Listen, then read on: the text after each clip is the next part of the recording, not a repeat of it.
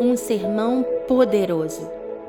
Jonas entrou na cidade e caminhou por ela por um dia inteiro proclamando: Eis que daqui a quarenta dias Nínive será destruída. Jonas 3, 4. Nínive era uma nação ímpia, uma nação que não conhecia a misericórdia nem a graça liberada pelo céu.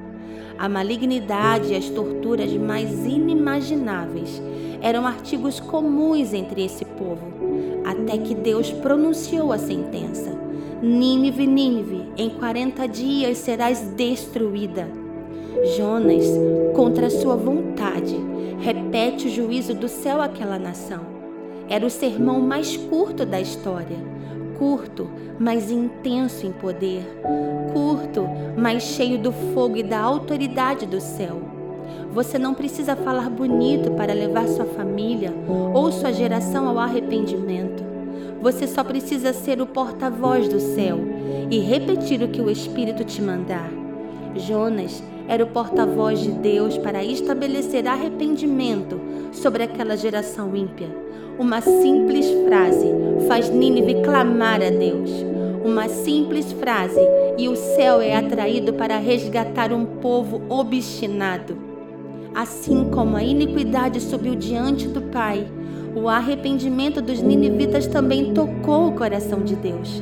Para Jonas era apenas uma frase, mas para Nínive era uma espada que atravessava suas juntas e medulas. Era salvação, era escape, era esperança, era o martelo que esmiuçava o coração.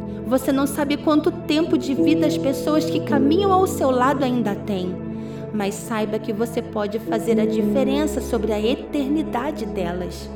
A mensagem está com você. E mesmo que você não queira, o céu te escolheu como um porta-voz. Não adianta fugir dessa responsabilidade. É você.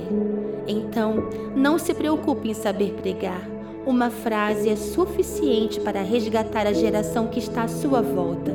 Então, proclame a mensagem simples da cruz e diga ao céu: Conte comigo, Senhor.